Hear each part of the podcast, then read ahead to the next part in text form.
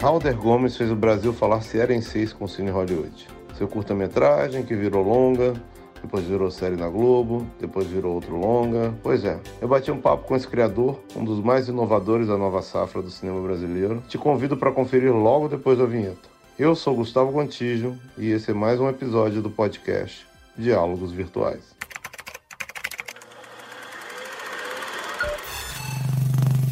Diálogos Virtuais.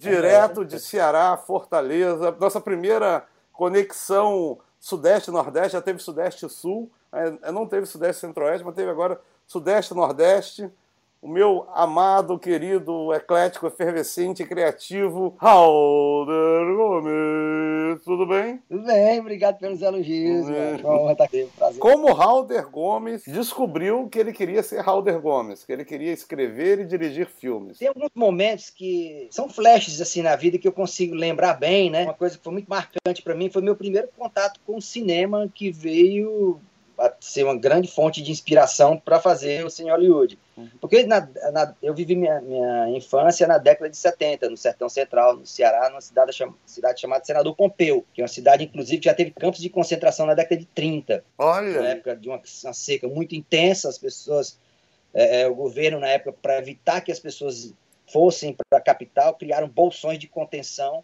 hum. e morreram milhares de pessoas nesse, nesse, nesse, nesses campos de concentração e as únicas ruínas que sobraram foi foram na minha cidade, que hoje estão, inclusive, sendo tombadas para ser patrimônio público e tudo. Minha infância nesse, nesse lugar, né? E na década de 70, cada interior tinha seu cineminha. Bem rústico mesmo, como é no Cine Hollywood. E meu primeiro contato com o cinema foi esse cinema. E ele foi muito marcante, porque ele era muito, era muito lúdico pelo que estava na tela, aquele encontro da primeira vez de cara com a tela, né? E aquela aquela brincadeira da interação com as pessoas com, com, a, com o filme em si, tudo aquilo que está no filme. E aquilo foi muito fascinante, assim, o primeiro filme que você vê, a imagem de Bruce Lee é muito marcante. Naquele dia eu decidi que, seria, que queria ser faixa preta e ser chinês. Assim, foi uma decisão mesmo na mesma hora.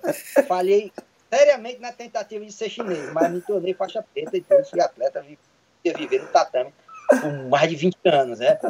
Eram cineminhas cadeirinha de madeira, às vezes Sim. você levava suas próprias cadeiras, você entendendo? Doía a coluna. Com cartaz em frente, as fotos dos chineses, e às vezes o cara, o filme vinha sem tradução, sem legenda, sem nada, e o cara inventava o título do filme pelo que ele via na fotografia. Tinha todo um processo criativo assim que está muito bem ali é, contada essa história no, no Cine Hollywood, no, no Cine Hollywood 1. E, e qual e... era o filme do Bruce Lee? Qual era o filme do Bruce Lee? Era A Fúria do Dragão. Olha, clássico, clássico. E o repertório nesses cinemas eram filmes de, de Kung Fu, né? Uhum eram filmes de western e filmes de western spaghetti e uhum. filmes de Sansão, é, Maciste, esses, dessas, aquelas figuras dos fisiculturistas, tinha muito esse gênero na época, né? Então esse era, uhum. era o repertório que rondava. Sim. E aquilo foi muito marcante para mim, porque ali abriu o um, sonho, né, de fazer isso um dia. E junto com isso também, na mesma época, veio uma grande paixão que eu tenho pela pintura. E eu gostava assim, na época o Google era as grandes, eram as enciclopédias, né, a Barça, Mirador, da Rússia. Isso era o Google da época. É, né? exatamente. Era, era, uma janela para o mundo num lugar onde não acontecia nada. Uhum. Você tinha o cinema e tinha as enciclopédias. É. E a televisão pegava uma vez ou outra por dia, quando passava assistia Johnny Quest, assistia Viagem ao Fundo do Mar e tal, é. mas assistia é, é, é, a turma do Lambi Lambi do Daniel Azulay. Sim. Passava aí, Ele, que legal. Comecei a desenhar inspirado nos, nos, programas de Daniel Azulay. E um dia, eu vendo também a enciclopédia, eu vi uma imagem de um quadro do Johannes Vermeer, pintor. Aquilo me fascinou muito, assim, a, a, a, pintura me fascinou demais. Foi tudo muito próximo, sabe? Foi um combo que resultou do que faz parte da minha vida até os hoje, todo dia, o dia todo. Então, aí você resolveu que ia ser chinês e ia ser faixa preta. O chinês que você disse já falhou, né? Mas o faixa preta andou e, como cineasta, também funcionou bastante. Como é que foi é. esse caminho aí? aí é uma trajetória meio na contramão do que é o convencional de uma carreira para quem faz cinema. Né? Quando vim morar em Fortaleza, comecei a treinar Kung Fu, fiz algumas aulas de Kung Fu. E daí abandonei tudo, não tinha mais interesse em esporte marcial, assistia filmes, aquelas coisas todas e tal. Hum. Mas mas aí, é, em 84, eu fui fazer um intercâmbio cultural pertinho de Detroit. E quando eu cheguei na cidade, era janeiro. Cheguei numa tempestade de neve, três dias, é, numa casa com os americanos que eu não falava, não sabia nem o verbo tobe cheio de americano lá, que eu três dias, meu irmão não podia sair para nada, nada, nada, nada, nada. E eu passei três dias olhando as páginas amarelas, só olhando, olhando, olhando, olhando. Aí me deparei com o logo de uma academia de taekwondo. Hum. Eu disse, assim que terminar essa tempestade de neve, eu vou nesse negócio para ver como é. Ah. E quando passou, eu fui, e quando eu cheguei lá, vi a academia, e todas aquelas voadoras que eu via nos filmes, eu vi a galera fazendo aquilo. Meu irmão, é isso, a minha vida é isso. É. E aí, nesse dia, ah. eu matriculei, vou levar isso muito a sério. E levei, né? Ah. Levei, assim. Eu fui atleta, professor, dono de academia, é, técnico, vivei tudo que podia viver no tatame por mais de 20 anos. Duas perguntas. Qual a cidade? Que eu, ah. gosto de saber o nome de cidade. Era uma cidade pequenininha chamada Drayton Plains. Olha. No, no distrito de Waterford, pertinho de Pontiac de Detroit. área automobilística é, ali, né? Cheguei na ascensão da, da indústria automobilística japonesa e o começo da decadência do, do da indústria de Detroit, né? Sim. Inclusive, meu, na minha família americana, meu pai mora, era, era funcionário da Pontiac Motors. E na época também o grande lançamento era o DeLorean. Eu cheguei a ver um DeLorean no shopping, entrei, tirei foto, essa coisa toda. Né? Um choque muito intenso em ver um certo apartheid, né? Porque tinha uma divisão muito grande ali racial. Assim, eu, eu estudava numa escola do intercâmbio, não tinha uma pessoa negra, eu ia treinar taekwondo em Pontiac, onde tinha poucos brancos sabe? Era assim, era, era, muito, era muito separado. Hum. E quando eu ia jogar futebol, eu percebia muito isso, impactante, sabe? E aí treinei lá por vivi seis meses, treinei seis meses no Taekwondo, voltei, cheguei aqui no Ceará, não tinha não tinha academia. Né? E um belo dia eu vi uma matéria na televisão de um outra pessoa que treinava Taekwondo também e que não tinha com quem treinar. Eu disse, porra, é, é, vai ser parceiro. E aí eu fui na, na, na TV na época, pedi o endereço, fui bater na casa do cara, bati na porta da casa do cara, meu irmão, vamos treinar junto. E quando a gente começou a trocar ideias, a gente tinha sonhos parecidos, que era fazer cinema. Hum. Só que a gente tá falando tá na década de 80, em 1984. Se a gente falasse isso mais alto, a gente era preso, era internado. Chegou uma época que esse meu amigo resolveu ir, ir morar fora, né? Hum e foi morar na Europa primeiro, depois foi morar nos Estados Unidos e lá ele começou a participar de competições e começou a trabalhar, fazer algumas pontas como dublê. Uhum. E aí eu comecei lá também. E quando eu, quando eu cheguei lá, a gente via que boa parte dos, dos atletas, assim, muitos atletas que a gente conheceu, eles, eles trabalhavam também como dublê de filme de arte marcial, de stunt fighter. Acabou sendo a nossa porta de entrada para começar, começar a fazer, entender como é que era isso tudo, né? Uhum. E evidentemente, assim, é, eu, não, eu não tinha formação em cinema, minha formação era administração de empresas, mas quando eu quando eu me deparei o que era um set, e quando eu fiquei muito. A gente espera muito no cinema, né? A gente passa o tempo inteiro esperando acontecer alguma coisa. Uhum. Aquela espera, para mim, ao invés de ser um, uma tortura, é um grande laboratório de observação. Uhum. Eu comecei a perceber que tudo que eu tinha estudado na teoria em administração de empresas, tudo aquilo ali acontecia no set com urgência que levava aquele aprendizado de administração às últimas consequências. Né? E aí eu comecei os quebra-cabeças todos. Juntar o quebra-cabeça, pô, caramba, com o conhecimento que eu tenho do meu estudo, se eu tiver uma quantidade X de dinheiro e de repente uma ideia, eu posso fazer um filme, sabe? E aí fiz. aí, aí, fiz meu primeiro filme, que é, as pessoas acham que foi o Cine Hollywood, que nem foi. O primeiro filme foi um filme chamado No Calor da Terra do Sol, um filme que eu rodei com um baixíssimo orçamento na época, em película, um filme de ação com arte marcial, rodei em Los Angeles, rodei em Fortaleza, um filme falado em inglês, muito voltado para aquele mercado vídeo na época que ainda estava ainda existindo, né? ainda tinha ali as locadoras e tal. E assim, era um filme de, de baixíssimo orçamento. Eu, eu, eu vendi meu carro três vezes para refinanciar, para fazer dinheiro, que era o juro mais barato do mercado que você tinha. Né? E isso é muito doido. Aí, cheio de cheque nas fecas, ali, aí toma predatado, predatado, predatado. Hum. E aos poucos conseguindo pagar, recolhendo os cheques, né? E, e finalizei hum. o filme. E aí aconteceu uma história muito doida, porque hum. Aí estava com o filme pronto, eu todo ano eu ia para o American Film Market em Los Angeles. Eu observava muito, tentando entender como é que era mercado de cinema, né? Aquilo, aquilo, me fascinava ver aquilo ali. Isso estou falando na década de 90, eu já ia para o American Film Market. Sim. E via o universo, né? E o, o, home video bombando, o VHS bombando e tal. E aí, quando o filme ficou pronto, é, eu consegui um agente internacional para vender. Hum. E ele, ele, gostou do filme, montou um package interessante de promo, levamos para o EFM em 2000 e não lembro quando foi. E aí, cara, ele conseguiu fazer alguns deals com vários países ali na, isso era era novembro, vários países ali na, na, ali na, na Ásia, né? É, Japão, Indonésia, Tailândia, Olha. É, Hong Kong como um separado, é, conseguiu negociar a Turquia. As contas seriam uma grana interessante, sabe? Caramba, fiz meu primeiro filme, vou ganhar dinheiro, desse negócio. Em dezembro veio o tsunami, que devastou a economia. Países lá que, que estavam naquela zona, aquela turbulência toda que foi, aquela loucura, nossa, foi uma coisa devastadora. Quem, quem não viveu aquilo ali, pode pesquisar hoje em dia, vai ver.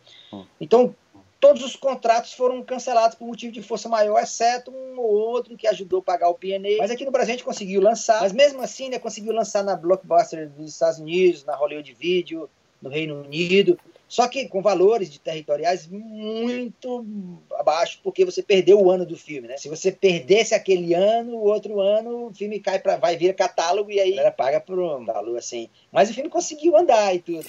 Uma das, das razões principais do nosso jabá, que o nosso merchandise aqui é para lembrar das entidades que estão precisando de ajuda. Todo mundo traz aqui a sugestão de uma entidade para ser ajudada. O Halder trouxe aqui o Movimento Supera Fortaleza. Está aqui na página do praquemdoar.com.br, página que a Globo bota todas as entidades que estão precisando de ajuda. Quer falar um pouco do Supera Fortaleza? É um, é um movimento é, alinhado com a, com a Secretaria de Cultura da Prefeitura de Fortaleza, que ele recolhe doações e distribui. É bacana porque eles, eles conseguem concentrar e a logística para fazer essas entregas. Isso é que é importante. Sim. Aí a gente foi pro quê? Foi pro curta ou foi pro morgue? Não, aí fez, aí fez o Artista contra o Cabo do Mal, que é o curta que Sim. originou a, a, a, saga do Cine Hollywood, né?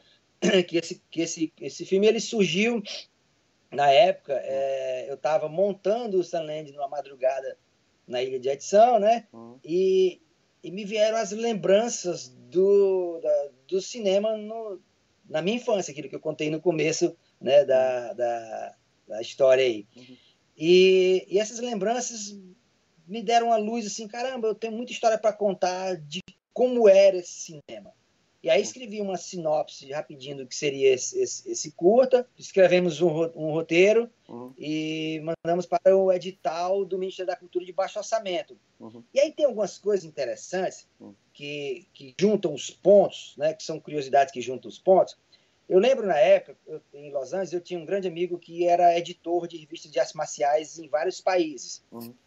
E ele falava que recebia, em média, 400 artigos do mundo inteiro, tinha que bater o olho em alguma coisa e decidir se o que ele leria ou não. E ele falou que olhava as coisas mais ou menos por um segundo ou dois segundos até esse eu vou ver, esse não. Sim. Vou ver esse não. E na época do edital, você podia fazer a capa para um projeto. Uhum. Eu lembrei dessa história. Rapaz, eu tenho que fazer uma capa. Eu sei que vão ser talvez milhares de projetos. Eu tenho que fazer uma capa que faça o cabo ler, porque ninguém vai ler meu projeto, não. Irmão, eu fiz uma capa, era troncho o negócio. Que dialogava muito com o que era uhum. que o filme propõe ali, de linguagem daquela aventura que é aquele cineminha, né? O filme ganhou o edital, né?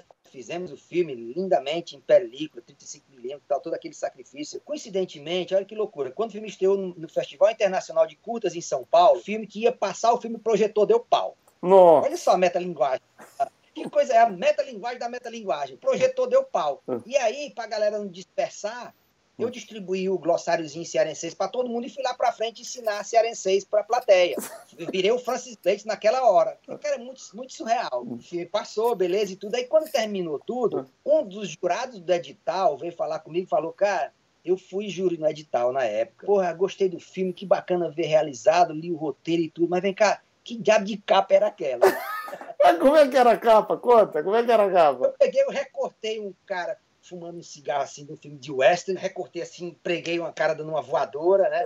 Era assim, era, era colagem mesmo, negócio bem, bem troncho. Aí peguei umas, umas palavras em chinês que eu não sei o que é, coloquei alguma, um filme altamente, altamente futurista. Tinha, tinha uma palavra assim que eu não lembro bem o que era. Mas, mas o negócio não tinha como o cabo olhar para aquilo e querer saber que diabo é aquilo. Era impossível. Você até fala nas entrevistas, essa obra mais autobiográfica, né? Continua não importa a encarnação dela, se é no curta, se é no filme, se é na série, é você ali, né? Tem a, tem a alma, né? Tem a paixão, tem a vivência do que foi aquilo tudo. Ele hum. tem, assim, a, a, responsabilidade de contar para uma geração hum. que não viu esse cinema. Porque o que acontece, a, a, as pessoas quando, quando assistiam o Cine Hollywood, na época que a gente lançou, hum. as pessoas não davam parabéns, as pessoas agradeciam. Rapaz, muito obrigado por esse filme.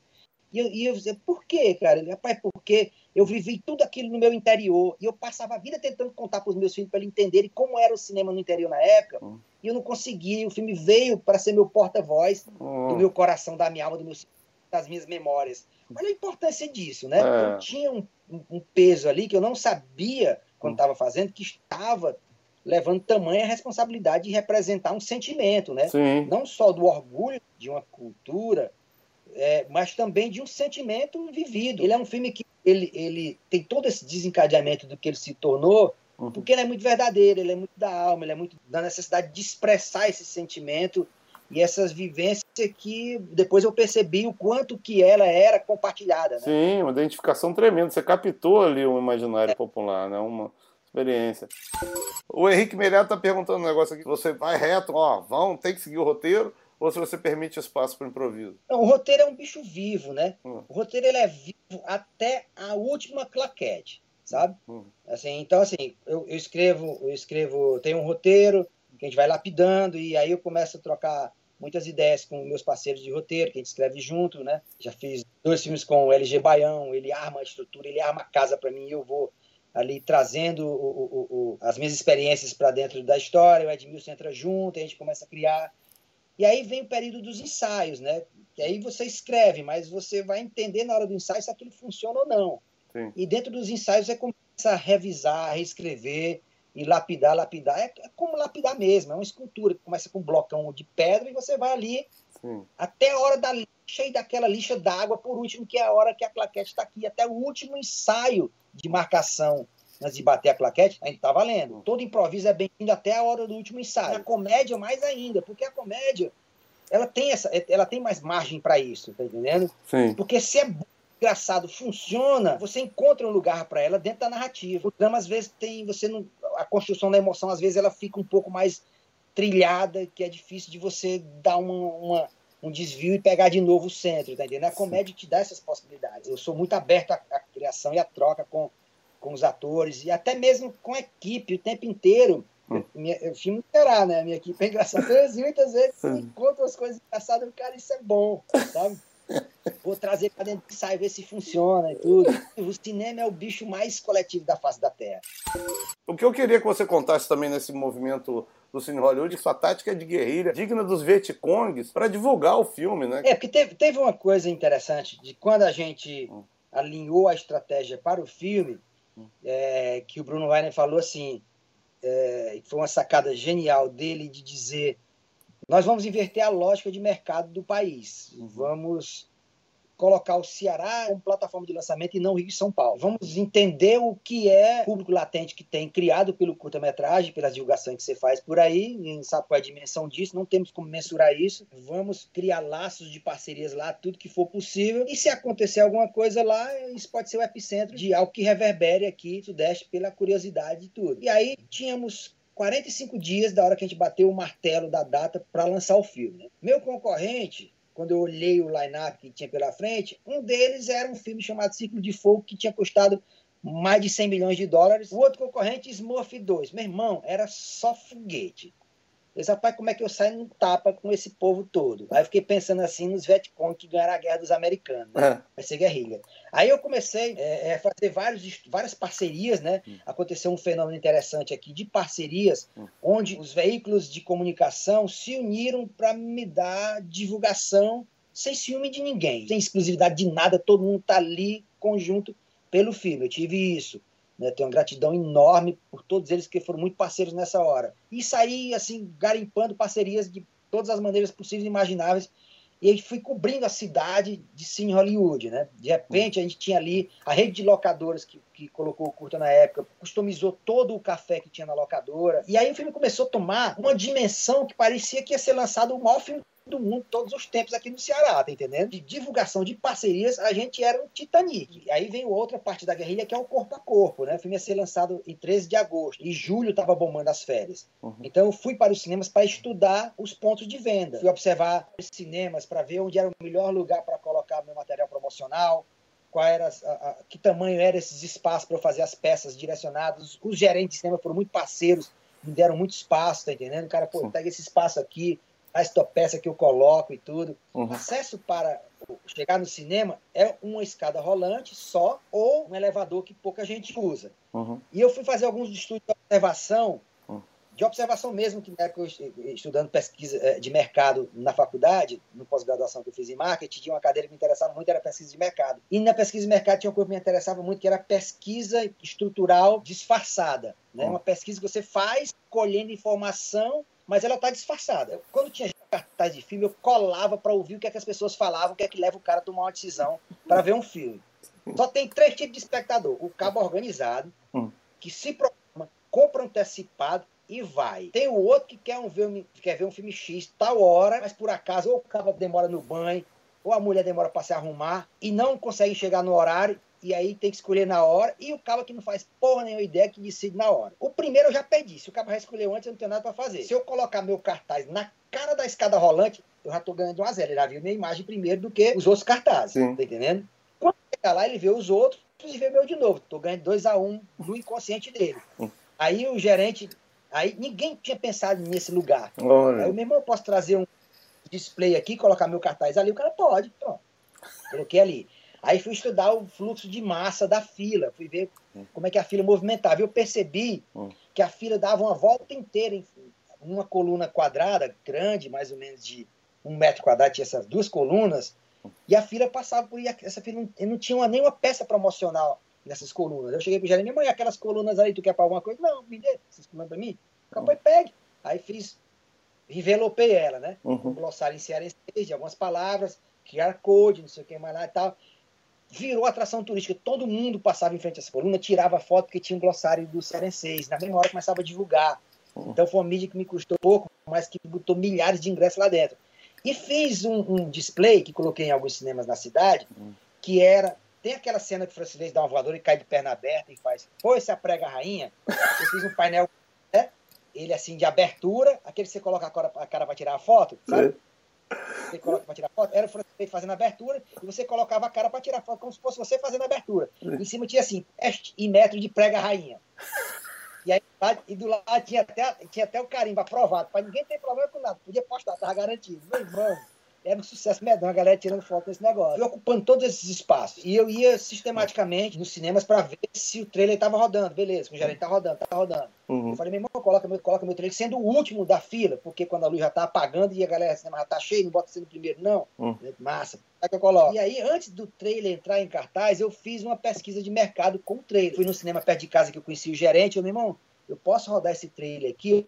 Distribuí um formulário para, a plateia, coletei os formulários depois, tabulei esses dados, cruzei as informações e vi o percentual de aceitação que o trailer tinha, fiz uns microajustes para melhorar em cima do que a pesquisa me apontava e fechei o trailer. Isso é maravilhoso, teve cara. um trabalho certeiro, assim. Conta quanto é que foi a bilheteria é. do Cine Hollywood, do primeiro. O Bruno achava que, ok, eu acredito que a gente pode fazer aí, nessa campanha toda, vamos ser otimistas, entre 30, 30 e 50 mil ingressos. Fizemos mais de 300 mil ingressos no Ceará, mas é como se fosse um terremoto 15 na escala Richter que só mede até 10, sabe?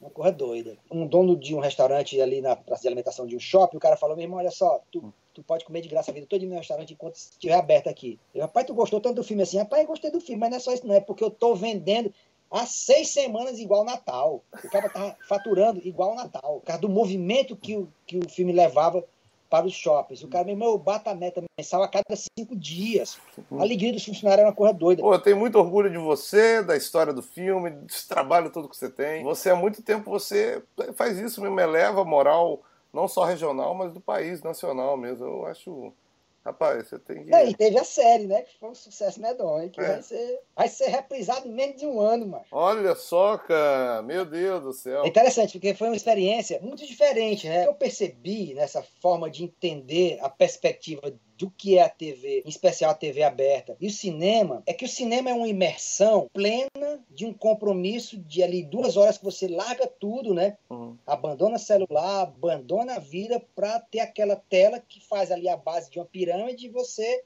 é, é o vértice aqui da pirâmide, aquilo te absorve. Então ali você, se você conseguir colocar o espectador no colo, você conduz ele do, da forma que você quer. Então o cinema tem um, um, ritmo próprio, tem um tempo próprio particular por conta desse compromisso que você assumiu. A televisão, especial TV aberta, né?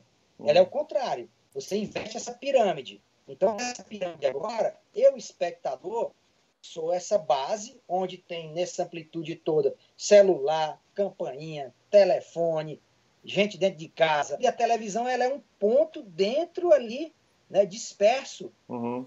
dentro de as outras coisas. Então você tem que criar ali um ritmo de, de hipnose, quase como aqueles caras que, que hipnotizam a cobra, a flauta, para que nada me tire a atenção para o que eu queira sequer olhar mensagem no celular. E aí é uma maestria diferente do cinema que eu tive um grande aprendizado e uma grande escola que foi trabalhar minhas parceiras de direção, que foi a, a Patrícia Pedrosa e a Renatinha Portas. Elas têm uma maestria que vem da escola do Guel, que o Guel é, é mestre nesse, nesse balé de sedução que encaixa com a comédia de uma forma brilhante. Para mim, essa foi a grande diferença de ritmo de narrativa. Bate bola. Um lugar para escrever. Ah, perto de café. Ah. Qualquer café do mundo é, é, meu office. O Cine Hollywood eu escrevi na época na locadora. Ah que minha mesa até minha mesa até hoje existe lá. Dia ou noite? Os dois. Os dois. Eu, como eu durmo pouco, eu gosto muito dos dois. Porque eu gosto de ver o mundo acordado. Dormir, pra mim, eu acho uma perda de tempo da porra. Eu também, cara. Bate aqui, bate aqui que eu também, cara. Tá nesse negócio da quarentena que quando você toma café já é de noite. É um negócio muito doido, é rapaz. Sozinho ou na sala de redação? Com alguém trabalhando junto? Ah, gosto de trabalhar junto, macho. Adoro estar encangado. Eu adoro, adoro, adoro estar com meus parceiros, estar com a galera. É, é, é bom demais. TV ou cinema? Ah, macho, aí tu me pega assim. Hum, é. assim eu sou de cinema, né? Meu sangue é muito cinematográfico. É, sei. Assim, é, é a experiência do cinema, para mim, é igual você perguntar televisão ou estádio. Eu prefiro o estádio. Televisão é mais conveniente, mas eu, eu, eu, tenho muito sangue de cinema na veia uma paixão enorme por essa coisa artesanal que é fazer cinema, porque eu venho da película, né? De pegar na película, de você ali estar tá na moviola, todo aquele processo deixa uma relação sensorial do contato do artesanal muito viva ainda, né? Sim, sim. Drama ou comédia? Cara, eu gosto de tudo. Hum. Tudo, tudo, tudo. Não tenho assim, não, não... que as pessoas olham, ah, não, eu faço muita comédia porque tá muito na minha veia, mas também eu já sofri que só porra na vida para fazer drama, tá entendendo? Hum. Eu, eu gosto de boas histórias, não interessa. Não tenho um preconceito com nada, ainda assisto tudo. Assisto tudo, tudo, tudo, tudo. Certíssimo, tá certo. Esse eu é o cara que ama. Beatles ou Rolling Stones? Ah, Beatles. Ah. Disparado. É, é, Beatles tem desdobramentos. Você tem Paul McCartney ali quando foi solo, você tem John, John Lennon quando foi solo. É. Além dos Beatles, tem os seus. abre páginas incríveis, né? Poxa, aí. George Harrison também. Quando, quando os Beatles estavam acabando, me aparece o George Harrison com aquelas sequências de músicas incríveis, né, cara? Cazuza ou Renato Russo? Cara, eita pergunta difícil, macho. É? Meu, meu universo musical é tão eclético que eu vou do bregão extremo, tipo Genival Santos, que eu amo, a concerto para violino de Tchaikovsky. Eu escuto tudo, eu adoro ouvir música. Eu escuto música direto, direto, direto. Escuto muito conceito, escuto muito brega, escuto tudo, tudo, tudo, tudo. Os dois, cada um com suas histórias de retratar um período muito importante, né? O que, você sabendo o que foi o período de Cazuza, para hum. quem viveu a época e para quem é Renato Russo, hum. Se tiver a chance do empate, macho, para mim é um a um, viu? Porque são dois. 7 a 7 7 a 7 Star Trek ou Star Wars? Mas se eu te disser que eu não sou fã de nenhum dos dois. Eu acredito. Não acredito. Eu, eu prefiro o Star Trek. Ah. Eu, a, a, o meu modelo, meu sonho, meu, minha, minha linha de sci-fi é um sci-fi que está dentro mais da possibilidade do que seria plausível diante das leis das, da física que a gente conhece, né? Você é arquivo X. Então, é, eu, gosto de arquivo X. Ah. O Star Trek eu, eu, eu, eu curti, gostei, eu gostei do Interstellar, eu gosto, eu gosto de sci-fi. Sim. O Star Wars não seduziu, assim. É porque quando chegou aquele planeta, que era as dunas, igualzinho que eu tenho na beira-mar, que eu tenho na praia, um bicho cabeludo lá, parecia com meus bodes que eu criava no sertão. Aquele negócio tudinho, uns, uns... Daí quando eu olhei aqui, não, mas isso aqui eu tenho aqui, não tem interesse não. Bruce Lee, Jack Chan Chuck Norris? Cara, Bruce Lee, hum. eu acho, eu adoro Jack Chan, acho ele fora de série. Hum. Mas o Bruce Lee foi um grande divisor de águas hum. do cinema e da luta. Porque o Bruce Lee foi um cara que rompeu a barreira do preconceito do asiático que tinha naquela época em Hollywood, entendeu? De um cara que tem uma carreira que foi uma coisa absurda do quanto que ele se produziu para conseguir fazer acontecer seus filmes. Foi um grande artista marcial, né? Um grande artista marcial. O legado que ele deixou para a arte marcial também, o quão à frente ele foi da sua época, na sua arte marcial, seja nos seus filmes, né? Uhum. Seja como um cara da cabeça aberta para a, a, o conhecimento de artes marciais num, de artes marciais num todo e não se prender só ao seu estilo, como ele foi. Então, pelo que ele representou, pelo legado que ele deixou e pelo grande artista marcial que ele foi, não tirando a grandeza de Chuck Norris e de Jack Chan, que são duas figuras também foram importantíssimas para o gênero e que são grandes atletas, grandes mestres. Hitchcock, Truffaut, Fellini ou Bunhão? Eita, mas cada um do seu jeitão ali, né? É. Sabe o que é que eu, que eu acho interessante em todos eles? É difícil dizer, dizer um, assim, é que cada um é muito autoral, né? Sim. Uma coisa que eu acho muito interessante do cinema é quando o, o, diretor atinge uma maturidade, uma maestria no que você faz, tal qual um pintor, que por mais que você olhe para esse quadro, você diga isso aqui é um Picasso porque é assim, isso aqui é um Truffaut porque é assim. Uhum. Mas no outro filme, você sabe que aquele filme é daquele, daquele diretor, embora seja outra história, mas tem aquela linha de sedução da autoralidade que te leva a querer ver mais filmes daquele, da, da, daquele diretor, porque ele te seduz por aquilo especificamente. E cada um deles hum. tem isso muito, muito presente. Né? Escolha muito difícil.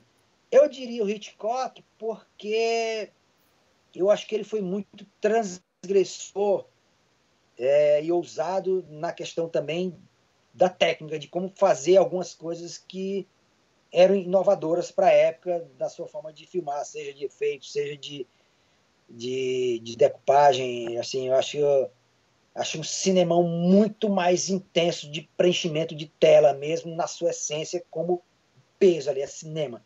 Hum. Película, 35, tá entendendo? Sim, sim. Eu diria o Hitchcock. Spielberg, Coppola, Scorsese e George Lucas.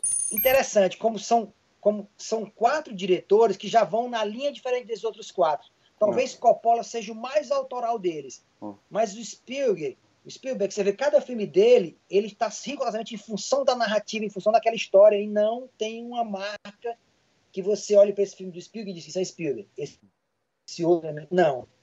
Hum. Tá entendendo? Sim.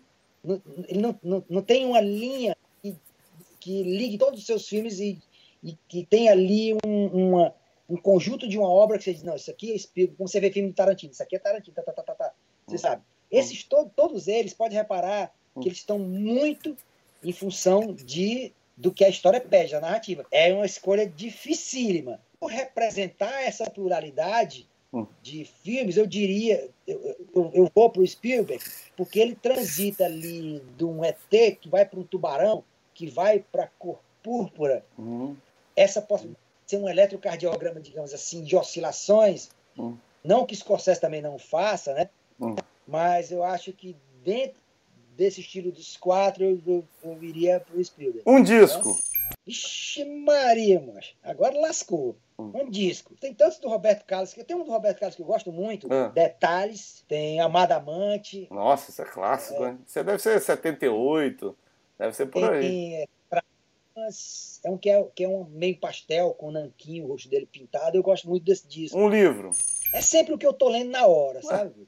é, é, é, é, o da vez, cara. Eu leio muito. Pinturas e pintores. É a coisa que eu mais recuo, que mais me seduz. Tem um livro que eu gosto muito, que vez por outro me pego relendo, é Cartas para Tel, que são as cartas Sim. que Van Gogh escreveu para o irmão dele. Sim. Aí você entende a grandeza desse pintor e desse artista, além do que as pessoas imaginam só como foi um cara louco. Não, era uma figura com conhecimento de pintura, da história da arte, de pintores, de cores, um grande humanista. Meu irmão, um cara que você vira fã dele quando você entende a, a, a dimensão da inteligência daquele cara é para ser apresenta a pintura dele. Uma série, uma série.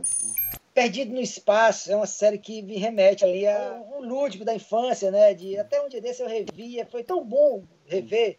Sim. Por mais que ingênuo seja tudo, mas é um portal para o passado que te remete a uma lembranças que você precisa chegar ali para abrir esse, esse, essa zona de memória que você não lembra se não tiver essa referência. Né? Mas tem também é, Viagem ao Fundo do Mar, que era Também. contemporânea ali. Eu gostava muito da série do Hulk. Sim. Tem uma que eu gosto muito, que é essa toca com o Cobra Kai. Olha isso. Karate Kid. Karate Kid. Ele conseguiu ali trazer a nostalgia para os tempos atuais, em, é, é, entrar no mundo de hoje com esses personagens e fazer sentido e não perder o encanto para quem é apaixonado e tem a nostalgia do filme. Sim. Então essa série para mim foi muito marcante.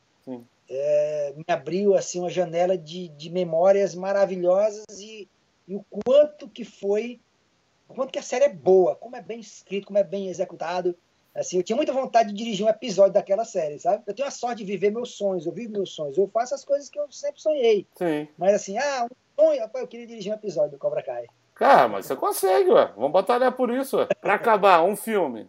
Mais do que propriamente você ser cineasta e ter essa relação do fazer, de conhecer como é que faz, hum. vem pelo sentimento. É o amor sem fim com a Brooke Shields. Oh, Revi um dia dele, mano com a minha filha, sabe? Ah. Aquele, aquele, filme foi tão marcante, cara. Na época, você é adolescente, aquelas paixões adolescentes, é, é, que você imagina aquele mundo maravilhoso, né?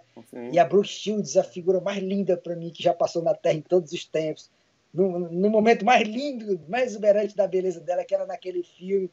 Então aquele filme foi muito marcante e interessante. Deus te deu um poder. você vai comandar uma série nova aí para comandar a humanidade. Deus vai te dar um poder, você pode até reviver autores mortos. Quem que você bota aí dos quatro roteiristas para trabalhar? Picasso. Ó, oh, muito bom. Tinha vontade de ter uma conversa com esse cara. Belchior. Ô, oh, minha nossa senhora. Diabo que Belchior a gente de morrer. Antes de tomar uma cachaça, pelo amor de Deus, macho. Van Gogh. Van Gogh. E Jesus. Vamos botar logo para arrumar as bandas logo. Jesus logo. É o fraco, parceiro. Não, Jesus dessas nossas, nossas firuras bíblicas que tem que umas coisas não acredito, não. Mas o Jesus, pessoa física, pensador, Sim. sabe? Esse cara à frente da sua época, pessoa física. Se você pudesse escrever, é o Lázaro que deu essa pergunta. Se você pudesse escrever a frase final para essa aventura pandêmica que estamos vivendo, qual seria? Tenha nervo. Muito bom, muito bom. Tem que ter paciência. A humanidade já vivenciou essas, essas coisas, foram, foram vencidas com paciência. Teve Sim. a peste negra, teve a gripe espanhola. É, é todo mundo agora, a doença tá começando, todo mundo frivião, querendo, né? Pai, tem calma, tu morre, macho. Fica é. casa, tu aguenta. É isso. Então, assim, é isso aí. A gente tem, a gente tem humildade. Rapaz, sabe o que, é que acontece? Meu? Hum, o ser hum. humano ele é, muito, é muito, ele é muito agoniado. Às vezes, o ser humano ele não tem humildade, não. A gente, a Terra, se você pegar o tempo da humanidade, se você pegar a idade da Terra e diluir em 24 horas, o ser humano não tem nem um segundo de existência nessas 24 horas para já quer chegar pegando a janela do trem. Tem, tem nervo. Tá entendendo? Esse é Halder Gomes, entendeu? Uma alegria gigante ter esse homem aqui, esse pensador, criador, autor. Ele é um ídolo. Queria que todo mundo conhecesse ele que nem eu conheci. Acho que muita gente vai conhecer. Quero te agradecer por ter vindo aqui, passado esse tempo todo aqui com a gente. Mas assim, mas sintam-se todos abraçados, um abraço arrochado mesmo, de quem está com saudade de, de, de, a gente se encontrar, sabe? E a gente vai encontrar. E agradecer, sabe, cara? Agradecer, Guto, porra, porque essas histórias todas que eu contei, todas foram divididas com alguém. Sim. Todas tiveram pessoas que que estiveram ali para te abrir portas, para te dar a possibilidade, para acreditar em você, ou para te, até te desacreditar, mas que te motiva uhum. e que talvez a importância daquela pessoa naquela hora fosse te desacreditar para te motivar. Tá entendendo? Sim, eu que agradeço. Vamos, vamos ver Halder ainda muito tempo na nossa vida. Obrigado por tudo. Valeu. Fique com Deus. Fique em casa. Valeu. Beijo. Até já, já. Tchau. Espero que vocês tenham gostado do nosso episódio de hoje do podcast Diálogos Virtuais. Você pode escutar pelo G-Show ou também nas principais plataformas de podcast. É só procurar por Diálogos Virtuais. No G-Show, além do nosso programa em áudio, você pode assistir aos melhores momentos em vídeo dos nossos diálogos. Tá tudo em gshow.com/podcast. A edição do podcast e dos vídeos é do incrível Chico Couto. A produção do conteúdo no G-Show é do Eduardo Wolff. E para ajudar quem está sofrendo com a pandemia do novo coronavírus, acesse paraquemdoar.com.br. Lá você se conecta com quem está trabalhando para combater e prevenir os impactos dessa doença na vida dos brasileiros. Até a próxima. Saúde.